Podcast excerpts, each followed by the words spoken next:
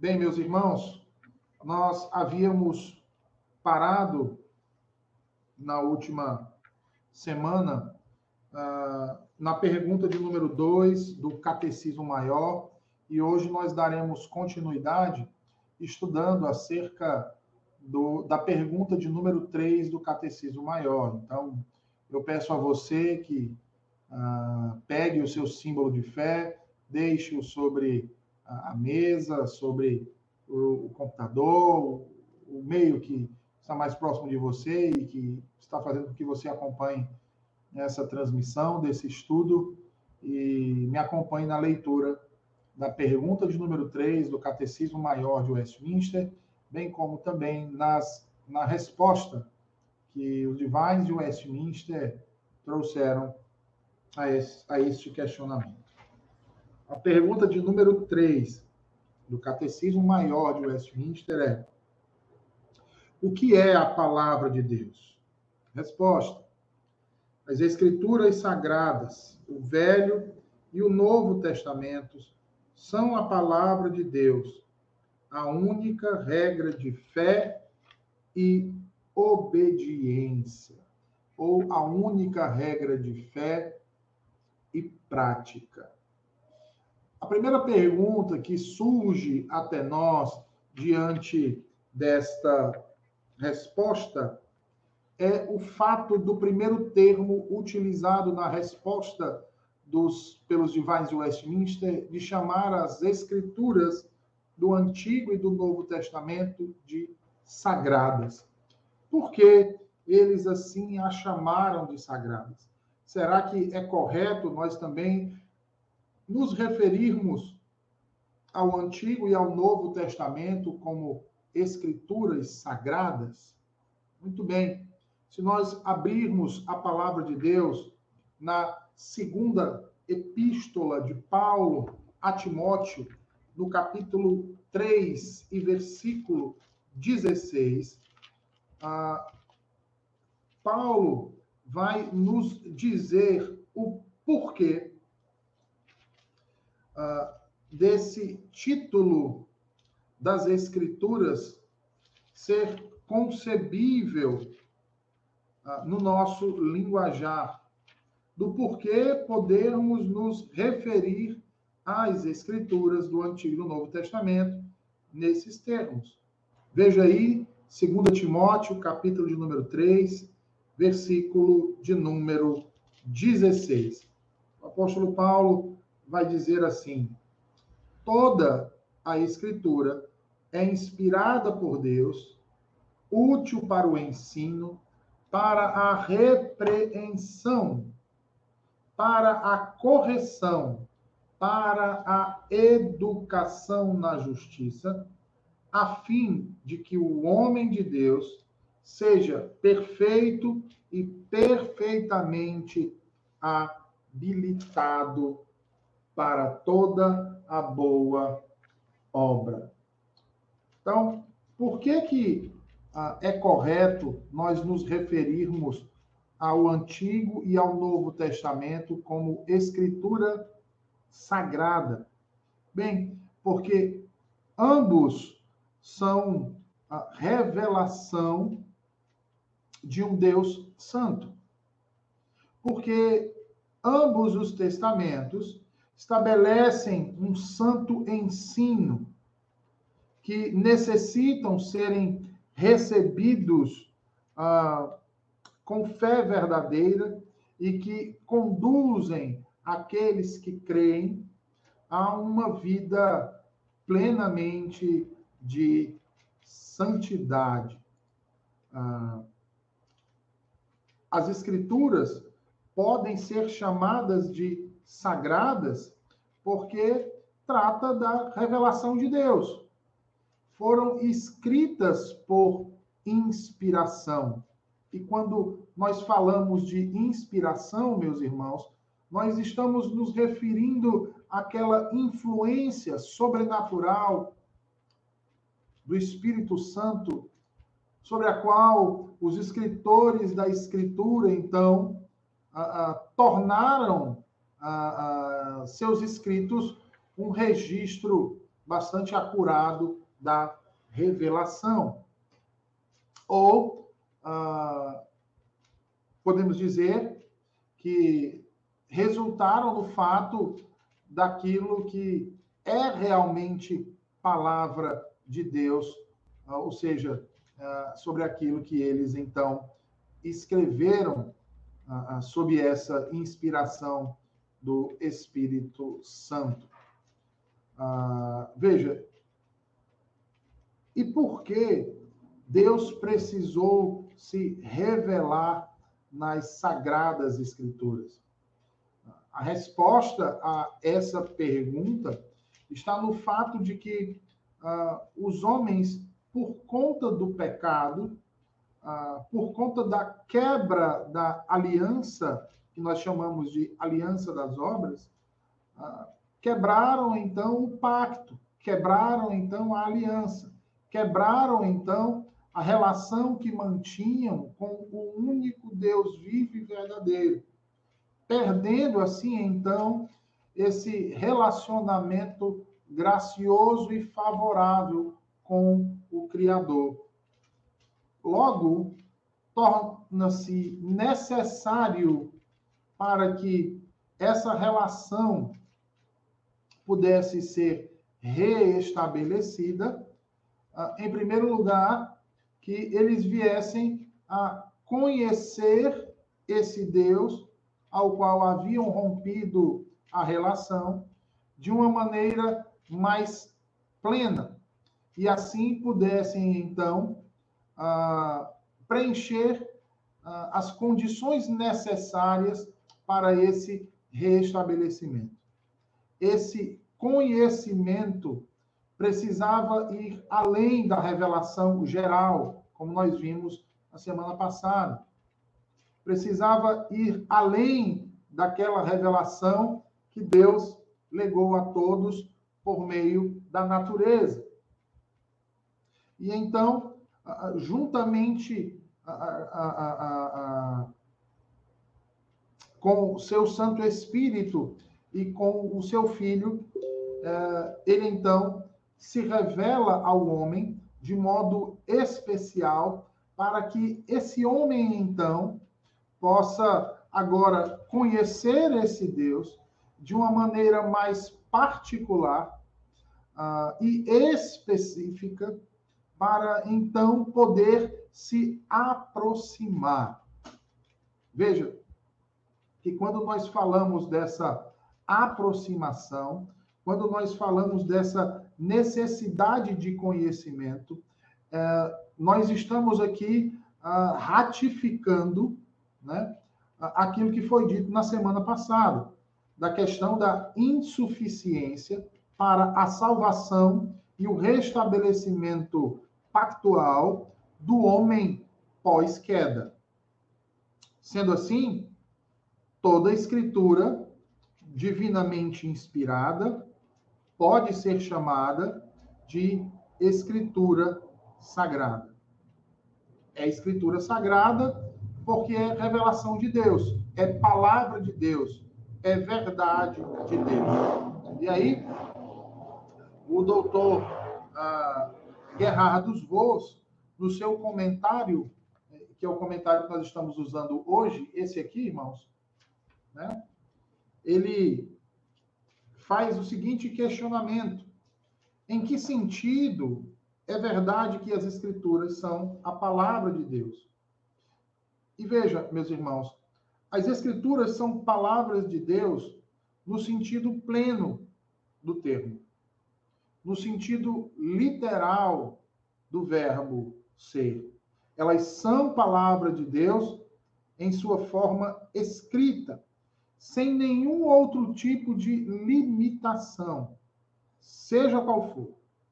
Isso quer dizer que a Bíblia é em si mesma como um livro, a palavra de Deus e que as legítimas palavras escritas desse livro são palavras do próprio Deus.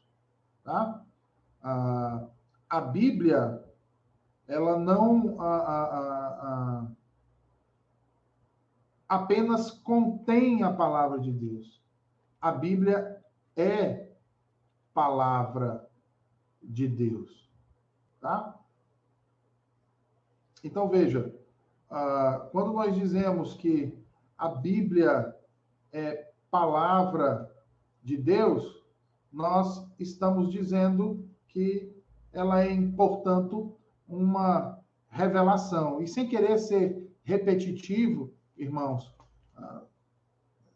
a ideia aqui é, é familiarizar a todos, e me desculpem se eu estiver sendo redundante, né, voltando a determinados assuntos e, e definições, mas a ideia é fazer com que cada um de vocês se adaptem e absorvam todos esses uh, conceitos e termos que nós utilizamos. Quando nós falamos de, de da Bíblia uh, como sendo palavra de Deus, inspirada pelo Espírito Santo, como sendo verdade de Deus, veja, nós estamos dizendo ah, que ela é, portanto, suficiente para cada um de nós, que ela é exatamente tudo aquilo que os filhos de Deus necessitam para poder viver e conviver, se relacionando não apenas com o seu Criador, mas também com todas as outras criaturas e com todo o mundo criado pelo seu Deus. E sendo assim, ela se torna, então, uma obra completamente necessária e indispensável a cada uma de nossas vidas. Então, quando nós falamos que ela é, é necessária e indispensável, uh, veja, uh, nós estamos dizendo então que ela se torna a nossa única, ou melhor dizendo, ela se torna então a nossa regra de vida, ela se torna então não apenas a nossa regra de vida, mas também a nossa regra de fé. Ela se torna não mais uma regra de vida e mais uma regra de fé, mas ela passa a ter a primazia porque vem de Deus, porque procede de Deus. Portanto, ela passa a ter a primazia e é por isso que nós dizemos que ela deve ser recebida por nós não como mais um ato revelativo de Deus, mas como a plenitude da revelação de Deus a nós. Portanto, ela deve ser tida como nossa única regra de fé e prática.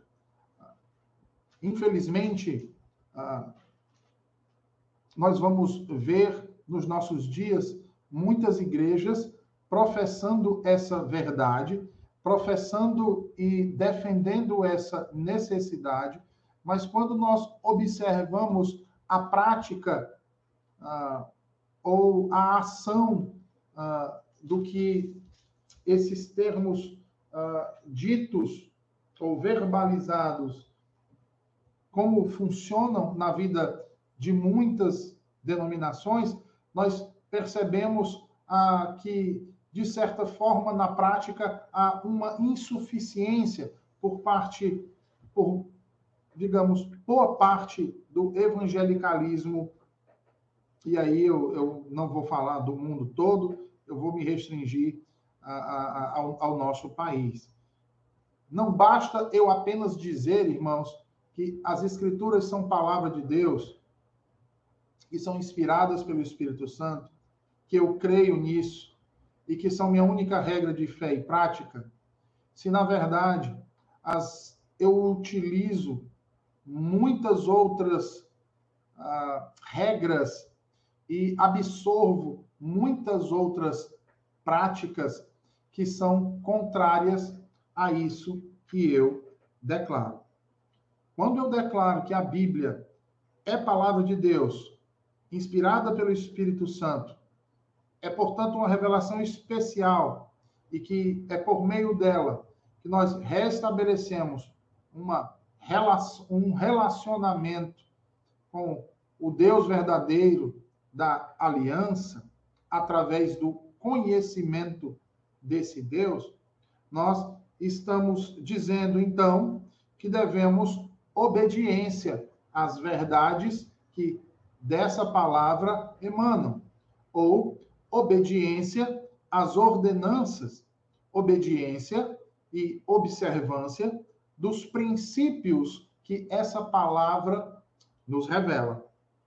Como diz aqui, as Escrituras são a nossa única regra de fé e de obediência, porque, como palavra de Deus escrita, ela é ímpar e infalível, e, portanto, nenhuma outra regra obediência pode se equiparar a ela. Quando eu digo que nenhuma outra regra de fé e obediência pode se equiparar a ela, eu estou dizendo que sempre as escrituras terão a palavra final naquilo que diz respeito à verdade. Sempre as escrituras terão a palavra final naquilo que diz respeito à minha vida. E deixa eu dar um exemplo mais claro dessa realidade. Temos nossos irmãos pentecostais. O pentecostal, muitas vezes, ele coloca a experiência no mesmo patamar da verdade da escritura. Não são poucos quando nós mostramos nas escrituras e explicamos, baseados na Escritura, a própria Escritura declara uh, acerca dos dons, principalmente dons de línguas, ainda que eles vejam essa realidade muito clara em toda a Bíblia, ainda assim, eles preferem acreditar de uma forma diferente e tomam como base uh, para essa fé a sua própria experiência, os seus próprios sentimentos.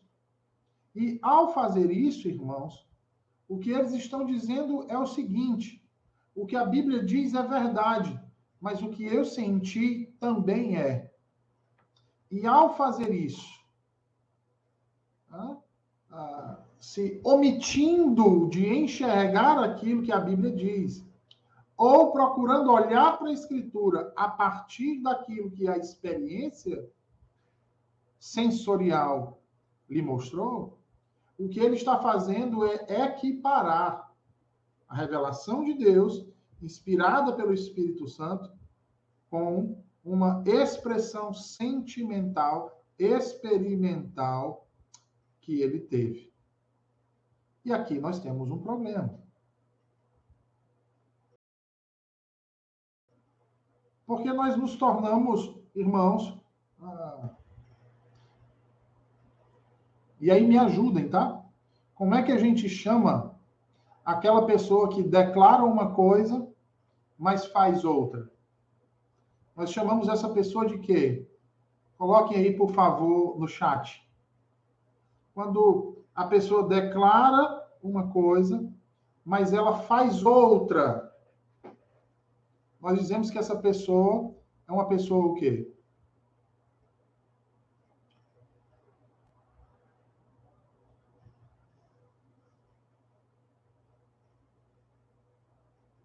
Pode ser um por vez, tá? Comenta aí no chat. Não precisa ser todo mundo ao mesmo tempo, não.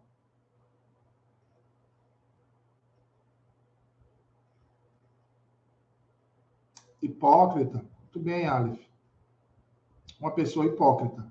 Então, se eu digo que a Bíblia é minha única regra de fé e prática, e aí eu digo que as minhas ações no tocante à minha vida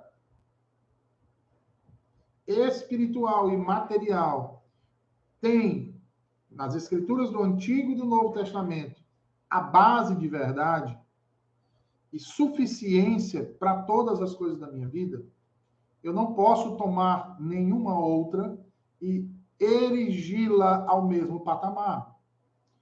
Porque ao fazer isso, eu estou negando exatamente essa declaração de fé.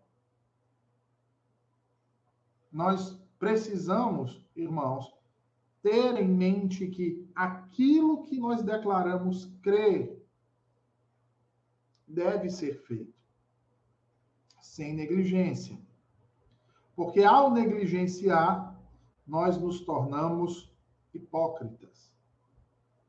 Lembremos-nos das constantes advertências que o Senhor Jesus fez em seu ministério aqui na terra, no tocante àqueles que diziam crer numa coisa, mas agiam de modo diferente, que perante os outros demonstravam uma espiritualidade, mas que ah, na surdina faziam outra. Não nos esqueçamos dos adjetivos que são utilizados: raça de víboras, hipócritas, ai de vós, maior juízo terá. Portanto, nós precisamos observar essas realidades, irmãos. As Escrituras são a palavra de Deus. O Antigo e o Novo Testamento são sagrados, porque eles contêm a verdade de Deus, a revelação de Deus. Isso faz dele a nossa única regra de fé e prática. Logo, se ela é única, ela é a palavra final para tudo que nós vamos fazer. Para tudo que nós intentarmos, nós temos que fazer baseado naquilo que o Senhor nos revela, quer seja por meio de suas ordenanças, quer seja por meio das verdades dos seus princípios aqui revelados. Veja, é claro que ah, quando nós falamos única regra de fé e prática, nós não estamos aqui com isso querendo excluir tudo aquilo que não é escritura inspirada, por exemplo. Né? E, porque se fosse isso que nós estamos ensinando aqui, nós deveríamos excluir, então, o breve catecismo, o catecismo maior, a confissão de fé, todas as obras teológicas que foram produzidas ao longo ah, dos séculos, né? ah, os comentários, enfim, as declarações de fé, nada daquilo que foi inspirado poderia, então, ter tomado a, a espaço nas nossas vidas. Mas não é isso que nós estamos dizendo. Nós, nós estamos dizendo que ela é a única regra de fé e prática. Ela é a palavra final. Logo, o catecismo maior, o catecismo menor, a confissão de fé de Westminster, o diretório de culto, todos eles têm o seu devido espaço mas esse espaço está subordinado às escrituras, porque não é o catecismo maior, não é o catecismo menor, não é a confissão de fé, não é o diretório de culto que foi escrito inspirado pelo Espírito Santo. Logo, esses importantes padrões de fé devem estar subordinados a única regra de fé e prática que nós cristãos temos, que é a Bíblia. O catecismo maior, por exemplo, né, parafraseando aqui a, a Gerhardus Voss, ele diz: é uma legítima regra de fé e de obediência. Por que, que ele está dizendo isso? Ele vai explicar. Porque é, e até onde for, fiel ao ensino das Escrituras. Veja, Errados Voz está declarando aqui que o catecismo maior é uma legítima regra de fé e de obediência, ou uma legítima regra de fé e prática. Ele não está colocando o catecismo maior como única regra de fé e prática, mas legítima. Por que é que ele usou o termo legítima? Porque tem algo que a legitima. O que legitima o catecismo maior? O que legitima o breve catecismo? O que legitima o diretório de culto? o que legitima a confissão de fé? As sagradas escrituras do Antigo e do Novo Testamento. Tá? Enquanto os nossos símbolos de fé, em suas proposições, forem fiéis ao que diz o texto sagrado, eles podem ser tomados legitimamente como regra de fé e prática. No momento em que eles contradisserem aquilo que a Escritura diz, ou caírem em ilegitimidade perante a verdade de Deus revelada nas Sagradas Escrituras, eles devem ser então abandonados. Abandonados. Certo? Então, nós precisamos uh, observar isso. Veja, uh, alguns outros pontos são trazidos aqui à tona uh, pelo Gerardo dos Voos no comentário que ele faz a essa pergunta de número 3. Como, por exemplo, o que há de errado em dizer que a consciência é o nosso guia de fé e de conduta? Ele vai responder dizendo o seguinte, irmãos: a consciência humana não tem a capacidade de dizer a ninguém o que deve crer ou como viver. Não tem como dizer o que é certo ou errado. Apenas pode dizer se alguém está agindo ou não conforme aquilo que acredita ser certo ou errado. Se um selvagem acredita que seja certo praticar o canibalismo, a sua consciência não o reprovará por comer carne humana. Se alguém acredita, de algum modo, que seja errado consultar um médico, tomar remédios ou usar óculos, a sua consciência o reprovará quando fizer tais coisas. A consciência só é capaz de dizer se a conduta de alguém está de acordo com as suas crenças. Não pode lhe dizer se as suas crenças são verdadeiras ou não.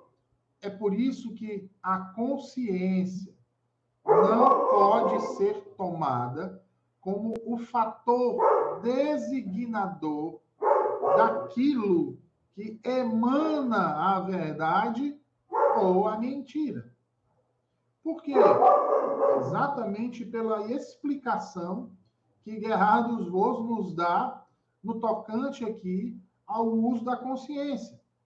A consciência, ela tem limitações. A consciência só é capaz de dizer se a conduta de alguém está de acordo com as suas crenças. Se a conduta de alguém está de acordo com aquilo que ela aprendeu. Ela jamais vai nos dizer se aquilo que ela aprendeu é certo ou é errado. O que ela vai nos dizer é que se aquilo que chegar ao nosso conhecimento está ou não de acordo com aquilo que ela aprendeu. E aí eu vou voltar aqui ao exemplo do canibal. O, o, o, o selvagem que come carne humana, ele come carne humana sem ferir a sua consciência. Por que, que ele não fere a sua consciência? Porque ele foi ensinado e ele absorveu aquele conhecimento de que comer carne humana não é errado. Então, quando ele se depara com aquele pedaço de carne humano e o pedaço de carne de um animal, ele não tem problema nenhum em devorar a carne humana, como não tem problema nenhum em devorar a carne de um animal. No entanto, se ele estiver sido ensinado de que comer carne humana é que é o correto e comer a carne de um animal é errada, ao se deparar diante desses dilemas éticos em sua vida, a sua consciência o acusará se ele deixar de comer a carne humana para comer a carne do animal. A sua consciência vai reprovar tal atitude. Entendem, irmãos? É por isso que não se pode considerar a nossa consciência como uma regra de fé e de vida. Não é a nossa consciência que diz como nós devemos viver, como nós devemos proceder. A nossa consciência, ela vai nos advertir, ela vai nos reprovar se vivermos ou se agirmos de modo contrário àquilo que nós aprendemos. Aquilo que nós aprendemos e apreendemos. Ok, irmãos? Entendido? Logo, se acrescentarmos alguma outra regra paralela às Escrituras, nós estaremos colocando em xeque a autoridade da palavra de Deus. Tá? A palavra de Deus, ela deve ter primazia nas nossas vidas. A palavra de Deus, ela deve ser suficiente para nós. Exatamente por todas estas razões que nós falamos nessa noite. Sendo assim, meus irmãos, eu pergunto a vocês se há mais alguma dúvida no tocante à pergunta de número 3. Por favor, utilizem o, o chat aqui do, do nosso canal.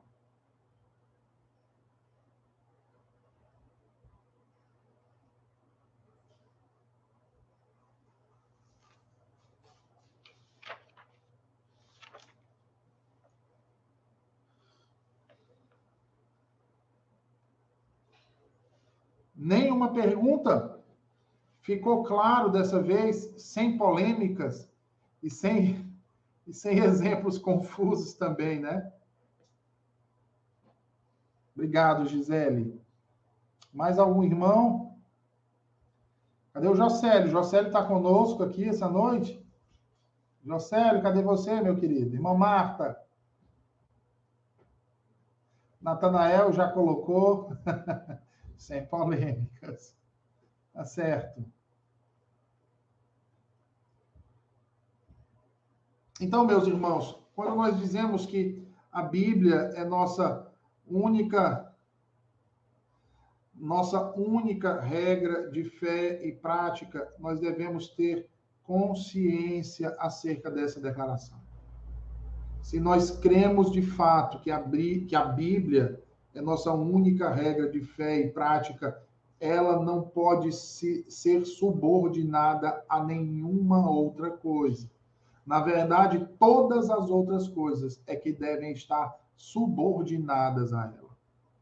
E se ela de fato é nossa única regra de fé e prática, ela necessariamente é suficiente para isso. De modo que tudo que eu fizer tudo que eu pensar, tudo que eu quiser, deve estar alicerçado nas Sagradas Escrituras. Tá bom, meus queridos? Ah, outro abraço para a Rebequinha, viu? Mais alguma pergunta, meus irmãos?